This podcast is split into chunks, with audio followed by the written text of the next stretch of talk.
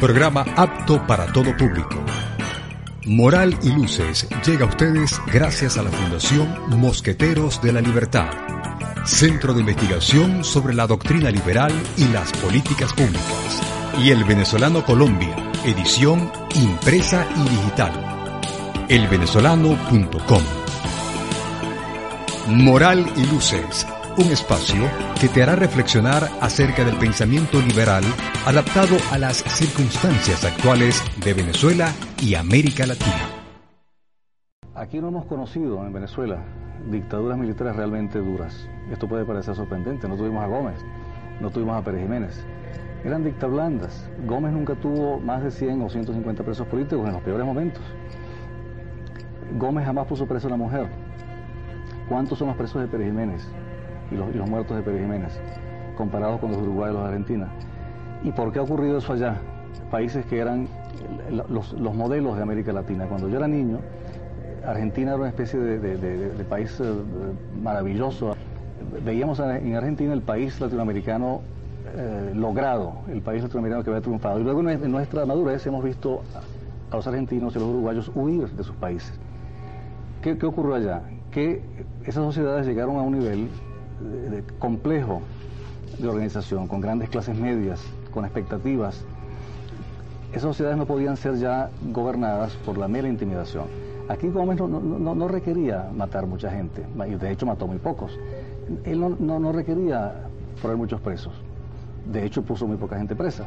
No requería exilar en masa a la gente, hubo muy pocos exilados. Bastaba con meter miedo.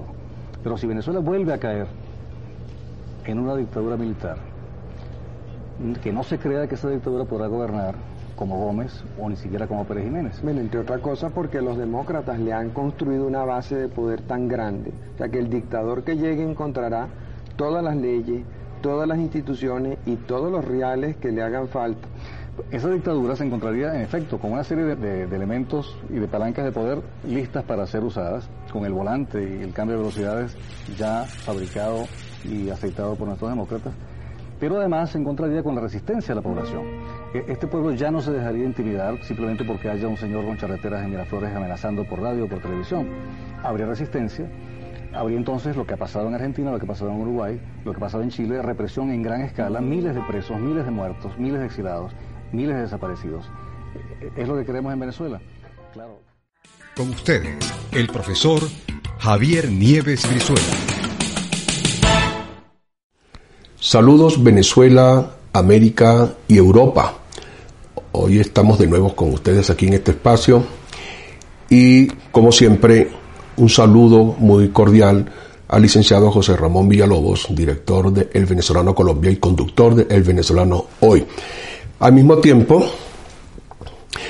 quiero, no quiero empezar antes sin solicitarles que ahora ya en este momento suscríbanse a nuestro canal YouTube en YouTube para y eh, recuerden darle clic a la campana de modo que puedan eh, enterarse de manera inmediata cuando subamos nuestros programas y nuestros podcasts.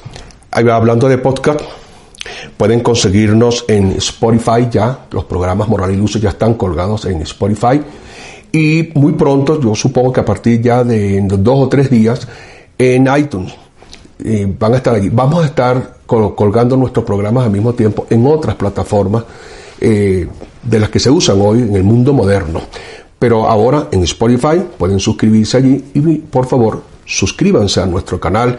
Es una forma de apoyar la difusión del contenido de moral y luz. Y bueno, comenzamos con nuestro programa confesándoles que un solo programa dedicado al tema de la semana pasada, es decir, el sin libertad económica no existe libertad, no, no, no fue suficiente, sobre todo porque creo que pudo haber sido un error mío y quiero pedir disculpas. Por esto no puntualicé algunas cosas. Una de las cosas que yo quería puntualizar era justamente aquel asunto de las universidades.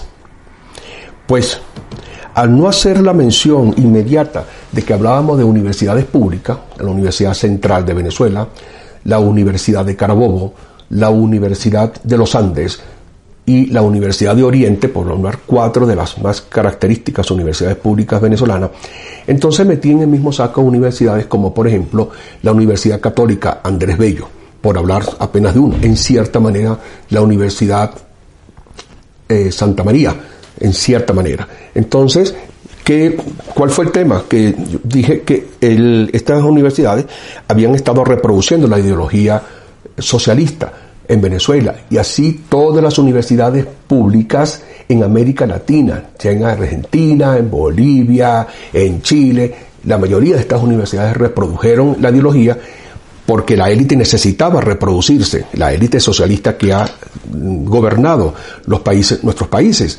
Y entonces, ¿dónde se reproducen? Bueno, la élite se reproduce en las universidades. Eh, ayer pensaba mientras preparaba el guion que algunos de mis compañeros de la Universidad de Carabobo me lo iban a criticar. Quiero recordarles que uno de los rectores más famosos, por ejemplo, de la Universidad de Carabobo, el rector Maldonado, en paz descanse, pero que él se hizo llamar a sí mismo el magnífico, el rector magnífico, es uno de los firmantes de la carta esta que recibió a Fidel Castro con bombos y platillos como un héroe cuando el señor Chávez ganó, por ejemplo. Y en mi caso, yo como rector de alguna universidad jamás hubiese firmado ninguna carta haciéndole creer a nadie que el señor era un héroe ni, ningún rescatador de, la dignidad americana. Pues obviamente yo no soy socialista, pero les pongo eso como un pequeño ejemplo solamente. Y luego, eso es una, yo digo que es una especie de, vamos a decirlo de esta manera, eso es una cadena. Se reproduce la ideología en la universidad, la élite se reproduce y la élite reproduce esa ideología también y la hace ley, la hacen las constituciones.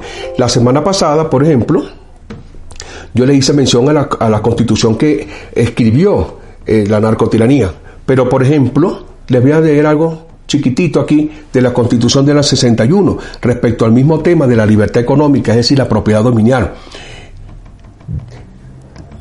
el Estado podrá reservarse determinadas industrias, explotaciones o servicios de interés público por razones de conveniencia nacional y propender a la creación y desarrollo de una industria básica pesada bajo su control.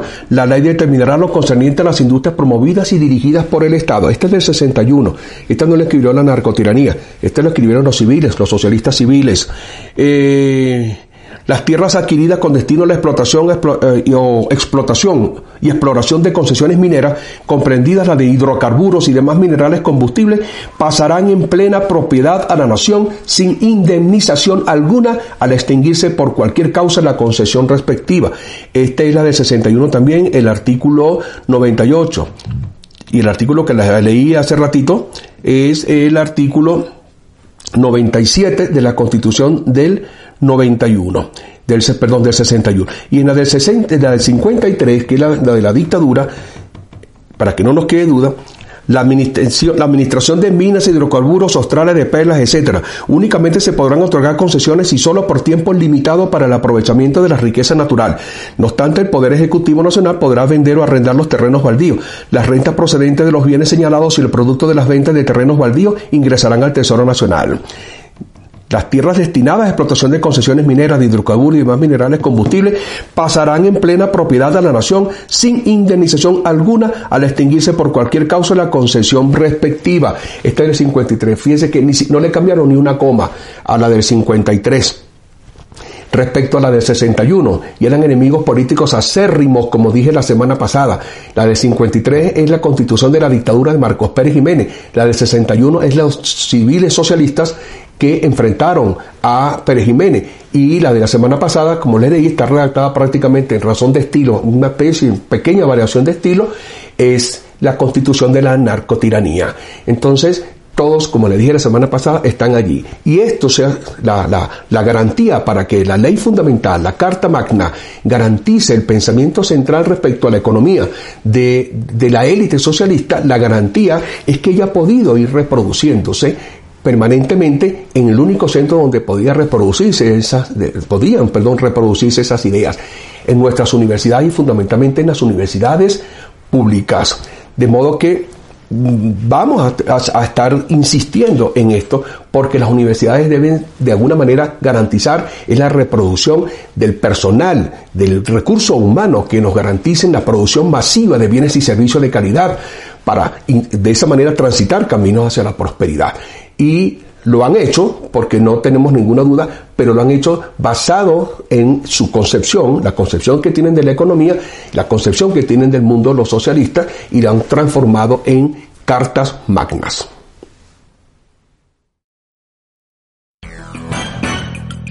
Moral y luces, ética, democracia y libertad. Ours was the first revolution in the history of mankind that truly reversed the course of government and with three little words We, the people. We, the people, tell the government what to do. It doesn't tell us. We, the people, are the driver. The government is the car. And we decide where it should go and by what route and how fast. Almost all the world's constitutions are documents in which governments tell the people what their privileges are. Our Constitution is a document in which we, the people, tell the government what it is allowed to do. We, the people, are free. This belief has been the underlying basis for everything I've tried to do these past eight years. But back in the 1960s, when I began, it seemed to me that we'd begun reversing the order of things. That through more and more rules and regulations and confiscatory taxes, the government was taking more of our money, more of our options, and more of our freedom. I went into politics in part to put up my hand and say, stop. I was a citizen politician, and it seemed the right thing for a citizen to do. I think we have stopped a lot of what needed stopping. And I hope we have once again reminded people that man is not free unless government is limited. There's a clear cause and effect here that is as neat and predictable as a law of physics. As government expands, liberty contracts. Venezuela de la peste socialista a la prosperidad liberal. Quiero recordarles en este segmento que ustedes pueden enviarme al teléfono que ven en pantalla un mensaje de texto con la palabra libertad y le haremos llegar eh, un volumen de nuestro libro si usted vive en Colombia. Pero al mismo tiempo, nuestro libro usted lo puede conseguir en Amazon. Ya hay varias personas que me han indicado que lo están leyendo, me han hecho comentarios, me han hecho preguntas, en, tanto en Estados Unidos como en Europa. Insisto, entonces, les hago la recomendación. Pueden buscar en Amazon nuestro libro Venezuela de la peste socialista a la prosperidad liberal y compartir junto con nosotros todo el análisis histórico, político, social y económico de lo que eh, la situación que nos trajo que nos trajo a la tragedia venezolana. Continúo. Yo había puesto aquí para una llamada que dice el estatismo socialista y el fascismo son hermanos y a veces sí que lo son. Pero entonces, eh, insisto en esto. Esto que acabo de hacer al colocar al presidente Ronald Reagan leyendo, haciendo un comentario respecto a la manera como comienza la constitución de los Estados Unidos es central. Nosotros, el pueblo, y la manera como él enfatiza que nosotros, el pueblo, significa quién conduce, quién dirige, ¿Quién decide por qué vía se va y a qué velocidad se va? Eso no es lo que ocurre en nuestros países, ni en Venezuela, que es mi país, ni en ningún país de América Latina. Allí es al revés completamente. La élite política escribió sus constituciones y ella es la que le dice entonces, y el Estado le dice a, la nación, el Estado le dice al pueblo qué es lo que debe hacer, por dónde debe ir, cómo debe ir. Y por supuesto, al ocurrir de esta manera, entonces se invierten los papeles, es así como que los ratones persiguiendo a los gatos. Entonces es la nación que se esclaviza al Estado y al pensamiento de la élite que dirige, que dirige ese Estado. Y como es socialista, entonces por lo general el tipo de educación y de formación que ha recibido la ciudadanía en, el, nuestro continente es la, son las concepciones socialistas y una manera de congraciarse la nación, ver como normal el populismo, la demagogia irresponsable, que son dos de los cánceres que nos han traído y han traído a nuestras naciones a este desastre. Y entonces yo insisto, igual que la semana pasada, que estamos diciendo que faltaban cosas, que, que, que, que hay que darle la vuelta.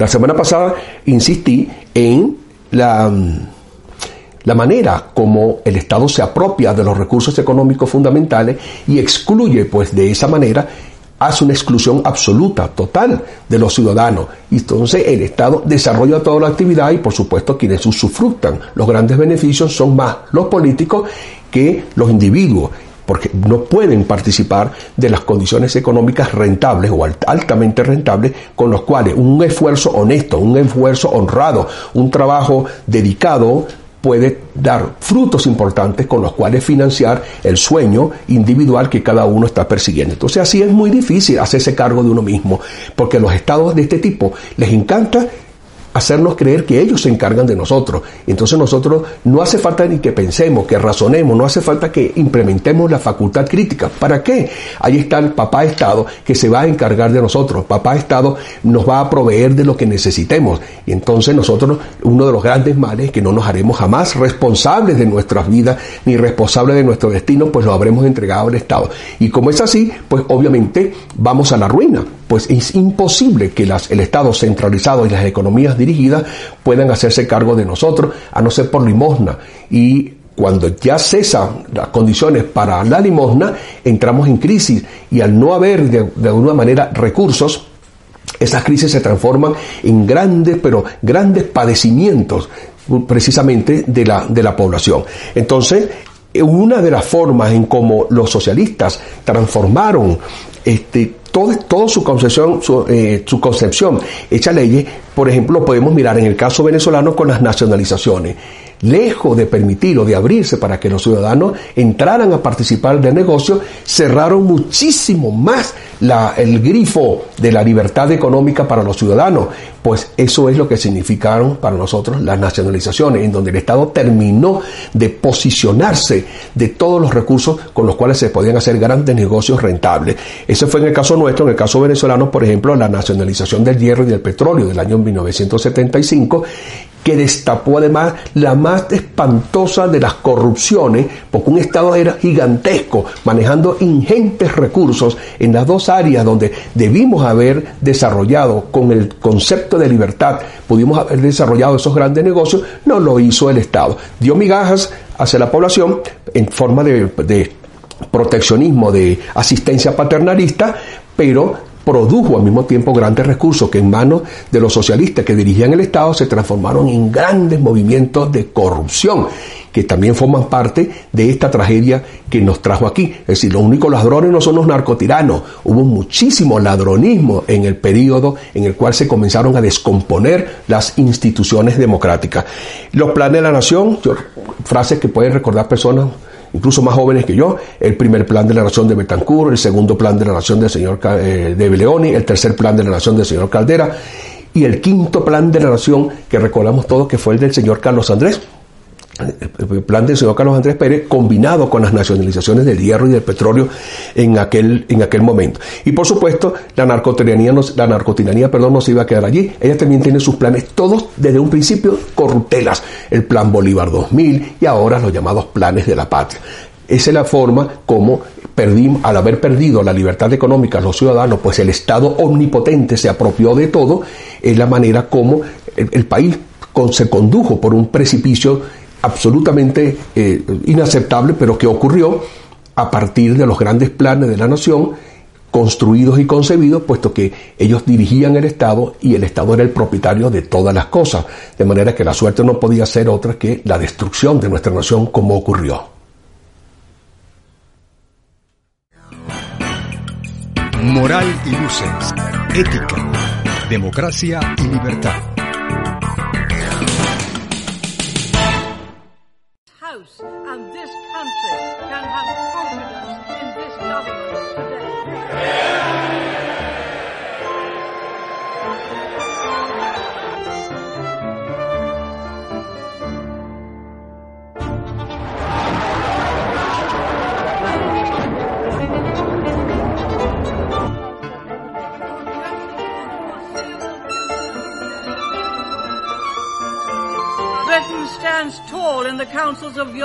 And of the world.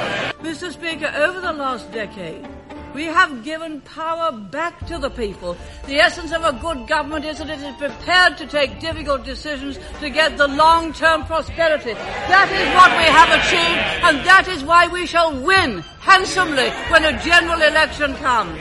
Mr. Speaker, all levels of income are better off than they were in 1979.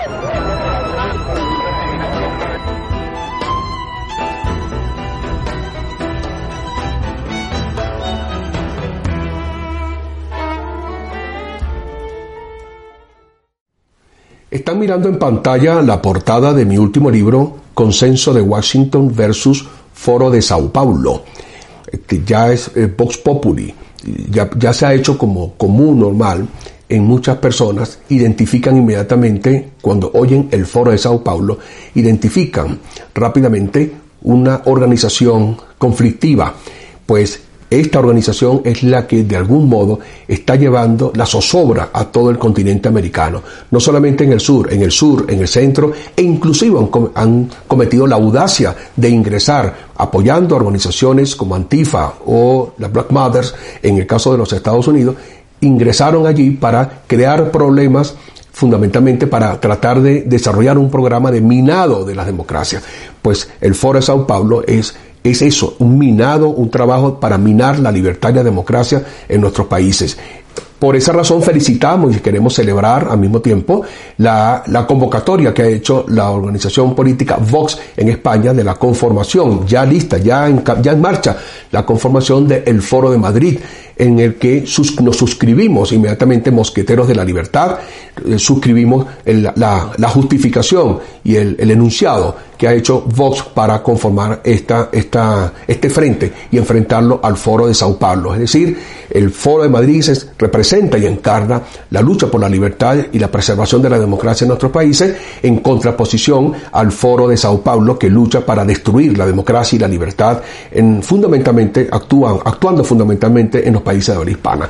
Consenso de Washington versus Foro de Sao Paulo pueden conseguirlo en Amazon y muy pronto, en el caso de Colombia, vamos a anunciar la distribuidora que en, este país este, se va a hacer cargo de eh, poner en sus manos un volumen de nuestro libro. Y bueno, yo le hablé en el segmento pasado de la nacionalización porque era la manera, es decir, dentro de todas las formas en la democracia, las formas democráticas son importantes y nuestros socialistas eran muy corruptos, los de ADE y de COPEI, en el caso de venezolano, eh, el peronismo, en el caso argentino, por una parte el MNR, en el caso de Bolivia, el Movimiento Nacionalista Revolucionario de Bolivia, pero luego los del MAS, no, no que fueron menos, llegaron enarbolando banderas criticando al MNR, pero los demás, los del MAS, el Movimiento Socialismo de Evo Morales, es una cosa absolutamente podrida. Por cierto, el, gran, el grave daño de todas estas organizaciones castrocomunistas es que cuando se apoderan de un país, ahí mismo aprovechan los parásitos del, del castrocomunismo cubano, aprovechan para succionar grandes recursos que pudiendo ser destinados a construir escuelas, hospitales, carreteras y servicios en cada uno de los países donde coloniza, eh, donde opera la colonización castro, castrocomunista, entonces no son desviados absolutamente con el cuento chino de los médicos cubanos, de los maestros cubanos del personal cubano haciendo actividades aparentemente sanas y eh, lo que hacen es trasladar grandes cantidades de recursos de los países que succionan parasitariamente hacia la isla arruinada arruinada precisamente por el modelo extrema, no, no extremadamente socialista, el modelo jurásico eh, y de dictadura eh, absolutamente criminal instaurada en Cuba. Entonces, eso no ocurrió del todo de esta manera mientras eran los socialistas light, por ejemplo, de Acción Democrática de Copay, que solamente eran corruptos y usaron las nacionalizaciones para robar mucho dinero. La, evolución del proceso hace que lo que hizo fue que en vez de la nacionalización, entonces los narcotiranos pusieron en marcha las expropiaciones. Entonces es peor, es un, es un grado más, entonces es diferente. Por eso, como no, como no teníamos claro como sociedad la, la inconveniencia de permitir que el Estado se apropiara de todo por la vía de las constituciones, lo que vimos la semana pasada como la propiedad dominial, es decir, el Estado ejerciendo dominio directo sobre los recursos del suelo, del subsuelo y sobre todo, pero también sobre las empresas, montando empresas mamotréticas, eh, grandes proyectos industriales, pero no, no permitiéndole a la, iniciativa privada que se hiciera cargo de la producción de la riqueza, sino apropiándose de la dirección, conducción y administración de ellas, como vimos que explican las mismas constituciones, todas, sean de dictadores o no, todas eh, le entregan al Estado esa responsabilidad de que él se hiciera cargo y administrara las cosas. Bueno, al hacerlo de esta manera, al hacerse de este modo, Claro, cuando entra un gobierno ya que no respeta las formas democráticas como lo respetaban los, socialistas corruptos, que trataban más o menos de, de, de, simular, esto no tienen nada que simular. En el caso venezolano el chavismo no simula nada, para nada, y entonces pasan de las nacionalizaciones se apoyan en el Estado que es el dueño de todo y desde allí operan, operaron, como operó en Venezuela, las expropiaciones. Entonces las grandes empresas productivas se expropiaron. Puse y estoy colocando el modelo de agroisleña porque era una empresa que garantizaba que funcionara la producción de alimentos y la, produjera el apoyo al campo venezolano y en manos de la, una vez que fue expropiada en manos de la narcotiranía, destruyeron esa empresa y por supuesto quedó roto completamente el vínculo de apoyo para nuestros productores en el campo y que lo estamos sufriendo ahora precisamente porque no hay alimentos, no solamente no hay gasolina para transportarlo, hay poca producción de alimentos y que se combina con la, la visión dantesca de ver a muchos venezolanos recogiendo comida de la basura para poder subsistir. A eso nos conduce un Estado omnipotente. Moral y luces, ética, democracia y libertad. Y América Latina en general no es el sitio eh, inmune a los problemas internacionales que era antes. ¿Por qué hay una guerra civil en El Salvador? Porque ellos están enfrentando la Unión Soviética y los Estados Unidos. Si en Venezuela llega a haber una dictadura militar, tendríamos mañana otra vez guerrillas. Que, que, se, que despierten del sueño quienes creen que porque aquí vencimos una vez la subversión comunista, no brotaría como parte de magia mañana, y aún con un gobierno, democrático si las dificultades económicas persisten. De hecho, se podría ser el detonante de un golpe militar, si, si una democracia no puede hacerle frente con éxito a un movimiento subversivo, como ocurrió en Uruguay pues, con los tupamaros. Y en ese caso tendríamos la posibilidad, a la vez de una dictadura horrenda en Venezuela, de una, crueldad como no imaginamos, porque nunca la hemos tenido así. Hemos tenido que esperar al siglo XX para ver esas dictaduras como las que viven con Sur. Y en segundo lugar, el peligro gravísimo de una intervención de las potencias en Venezuela por trastienda, con armas de, traídas de Libia, con, con, gente entrenada en Cuba, con consejeros eh, de la CIA en Venezuela, con todo lo que está sufriendo hoy El Salvador. De manera que esta democracia, que tanto trabajo costó y por la que tanto hicieron que nos han gobernado, eh, está hoy en manos de ellos en el sentido más literal de la palabra. Si ellos persisten en sus errores, van a arruinar a Venezuela de una manera irremediable, como ha ocurrido en Argentina. Y de allí vendrían los mayores males políticos. A la vez, y en eso estoy de acuerdo con Marcel Granier, Latinoamérica ha sido un fracaso hasta ahora, pero sobre todo Venezuela tiene todos los elementos para triunfar, para salir de ese atraso político. Y si logramos el adelanto político, lograremos también el adelanto económico. Bien, en, hay un elemento que nos interesa aquí, que no podemos dejar pasar en esta oportunidad, porque ya hablamos de lo que ha sido la, la actuación de los socialistas ADECO, los copellanos y los socialistas de la narcotiranía, sobre este asunto de el Estado apropiándose de todo, el gran Estado omnipotente, como les llamamos. Pero nosotros vivimos, en el caso venezolano, un proceso que si da resultado, y, podemos instaurar un gobierno de transición democrático, va a impactar, así como esta situación ha impactado negativamente a todo el continente, a todo el, a todo el continente, a todo. Es decir, hay muchísimos venezolanos, son 6 millones de venezolanos en el mundo, pero la mayoría están entre Estados Unidos, Centroamérica y sobre todo Sudamérica, eh, fundamentalmente Colombia, Perú y Ecuador, están la, están la mayoría de nosotros. Entonces, un cambio positivo eh, está en vía, está en vía. De una forma o de otra, somos miles de personas trabajando allí. Entonces, ¿cuál es la visión económica que vamos a tener para la reconstrucción del país? Nosotros tenemos ahora, por ejemplo, un proyecto que está siendo presentado por la Asamblea Nacional, que lidera el señor Juan Guaidó. Entonces, la acusación que hemos venido haciendo, es decir, la puntualización que hemos venido haciendo los liberales, es que el plan país, que es por decir de alguna manera el, la, la, sustitución el periodo de reconstrucción de lo que fueron el primer plan de la nación, el segundo plan de la nación, el tercer plan de la nación, el cuarto plan de la nación, el quinto plan de la nación, el plan Bolívar 2000, el plan, los planes de la patria, de la narcotiranía, es, todos esos planes. Entonces, ya la, el solo hecho del plan país ya indica que es imposible, es decir, como quiera que nuestros amigos de la Asamblea Nacional también son socialistas, la mayoría de ellos, lo que llamamos el G4, ellos no pueden concebir de ninguna manera un proyecto, una propuesta económica que no sea dentro de un plan, lo cual significa centralización, lo cual significa economía dirigida. Un elemento fundamental del plan país que lo identifica como un otro programa socialista de los tantos programas socialistas que han operado en Venezuela en los últimos 50, 60 años, 60 años, un elemento central es que el, ellos no han hecho una modificación respecto al papel del Estado y el Estado sigue siendo entonces el rector. Por lo tanto, ellos no van a eliminar la propiedad dominial, que es la propuesta que nosotros hacemos.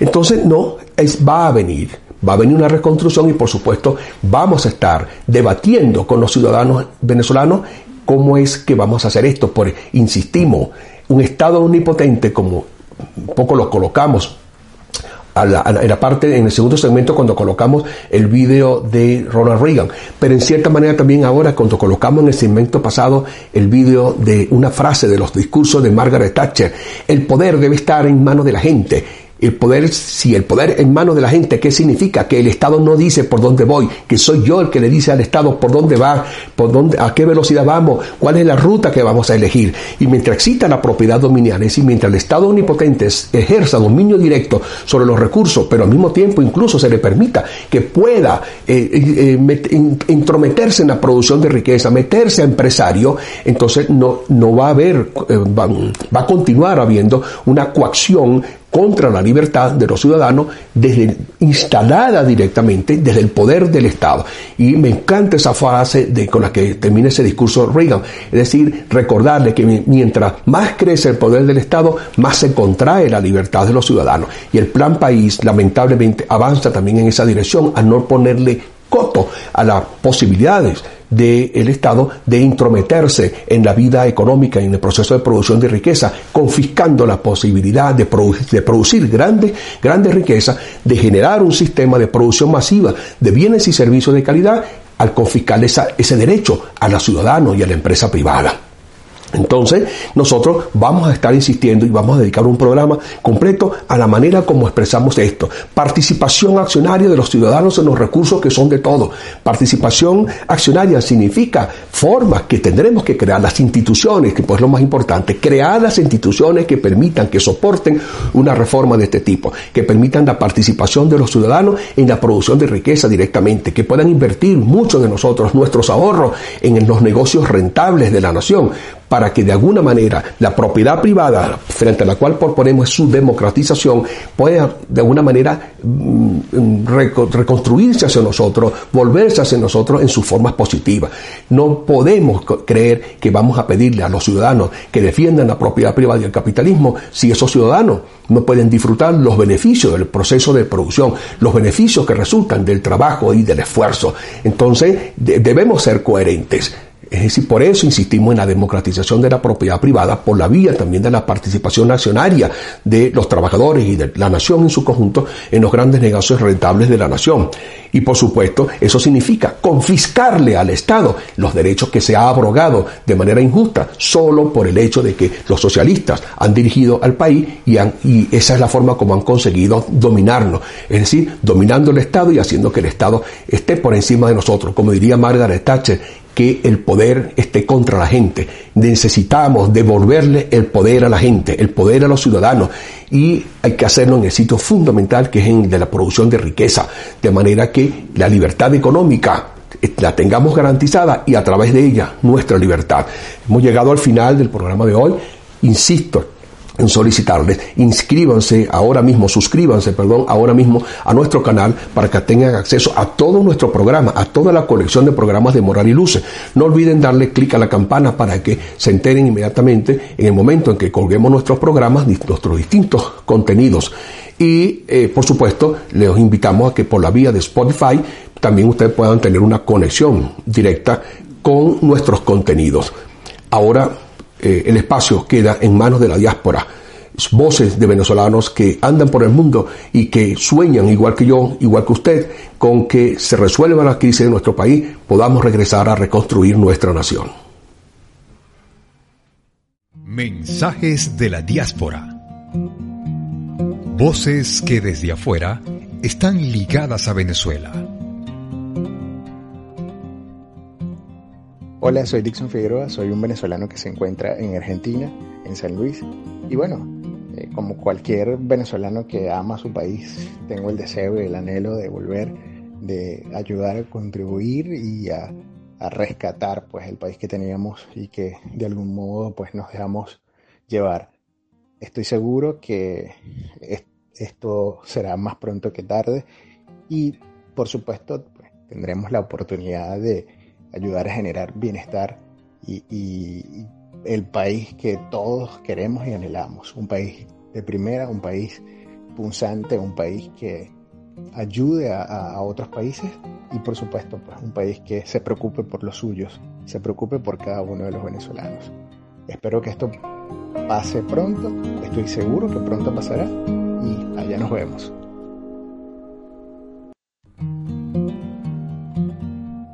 Mi nombre es Randy Almado.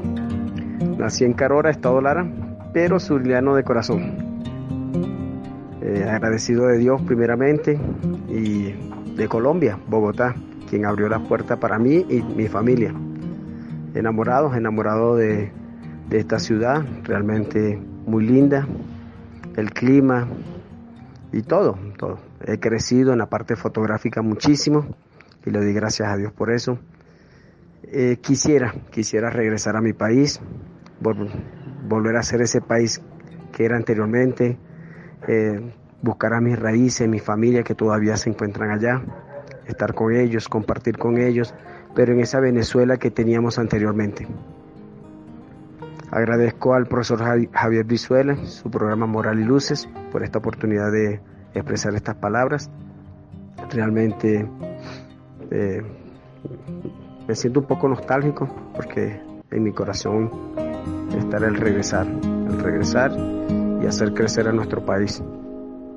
Moral y Luces llegó a ustedes gracias a la Fundación Mosqueteros de la Libertad, Centro de Investigación sobre la Doctrina Liberal y las Políticas Públicas, y El Venezolano Colombia, edición impresa y digital. elvenezolano.com Moral y luces. Ética, democracia y libertad.